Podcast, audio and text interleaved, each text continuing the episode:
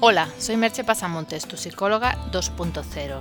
Si quieres información sobre mis servicios de psicoterapia y coaching en su modalidad online o presencial, puedes entrar en www.merchepasamontes.com. Allí también encontrarás links para la descarga de mis ebooks.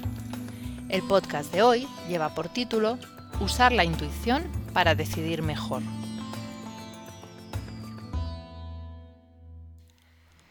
En un mundo hiperracionalizado como el nuestro, usar la intuición para decidir mejor puede sonar a temeridad. Aunque lo cierto sea que la intuición condensa de manera inconsciente miles de piezas de información, tanto de experiencias vividas como de informaciones recogidas de diversas fuentes, las procesa y en un momento determinado las arroja a nuestro cerebro consciente como un destello, una sensación, un pensamiento a veces fugaz de cuál es el camino a tomar de si hay que hacer o no hacer algo, de si puedes confiar en alguien o no hacerlo, o si has de pedirle el teléfono a esa persona que acabas de conocer o mejor no lo hagas. Es normal que usarla nos resulte difícil, pues la intuición es tan volátil que el intento de apresarla racionalmente la perturba, hace que nos entre la duda, porque la manera en que nuestro cerebro llega a esa conclusión no es pasando por la información consciente y no tiene por tanto nuestra intuición modo racional de explicarnos qué hay detrás de esa decisión o de esa idea que nos envía. Cuando intentamos justificar racionalmente una decisión intuitiva, nos sentimos como en el aire, con una sensación que no podemos apresar de inconsistencia. Una parte de esa información nos llega a través de, sensaciones físicas o viscerales. Os explico lo que dice eh, eh, Goleman. Las sensaciones viscerales son mensajes procedentes de la ínsula y otros circuitos ascendentes, que simplifican nuestras decisiones vitales y orientan nuestra atención hacia opciones más inteligentes. El neurocientífico Antonio Damasio utiliza la expresión marcadores somáticos para referirse a las sensaciones corporales que nos indican la adecuación o no de una determinada decisión y esto sucede a través de los circuitos ascendentes que transmiten sus conclusiones a través de las sensaciones viscerales, a menudo mucho más deprisa que las conclusiones racionales a las que llegan los circuitos de arriba abajo. Bueno, eh, quizá la explicación esta es un poco densa, por lo que he dicho de un modo más simple, nuestro cuerpo nos avisa de que algo está ocurriendo y de cuál es el camino a tomar. Obviamente ese aviso no es un pensamiento estructurado, sino una sensación física o un pensamiento fugaz poco estructurado, pero no por ello deja de ser un aviso importante y poderoso. Lo malo es que en muchas ocasiones lo desoímos por no saber cómo encajar eso en nuestra racionalidad. Y la realidad es que no hay que encajarlo, pues como he dicho, eso no va a ser posible. Pongamos un ejemplo. Me presentan a alguien para un proyecto nuevo. Nada más conocerle se me arruga la nariz.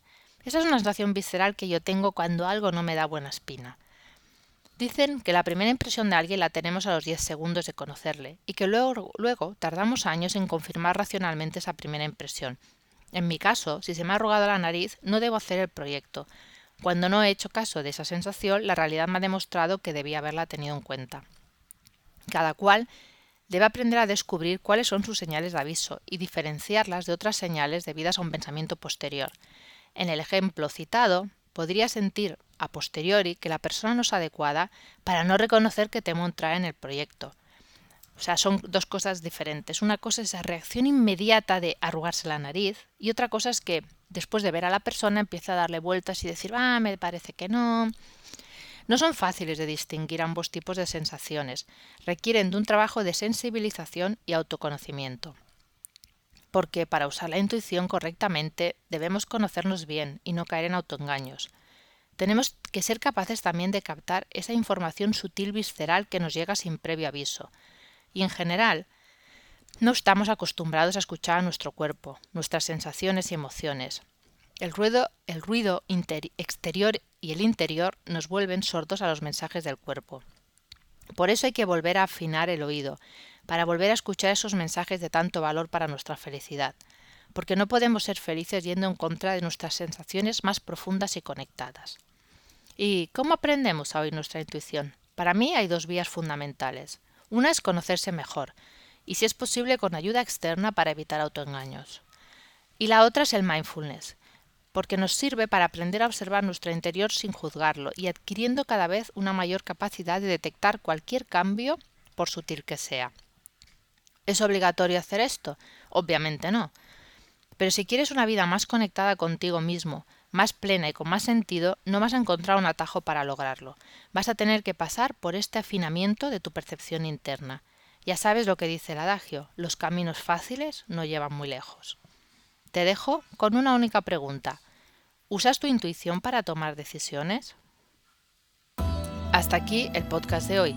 Puedes encontrar más información sobre el hablado en el podcast y sobre mis servicios profesionales en www.merchepasamontes.com.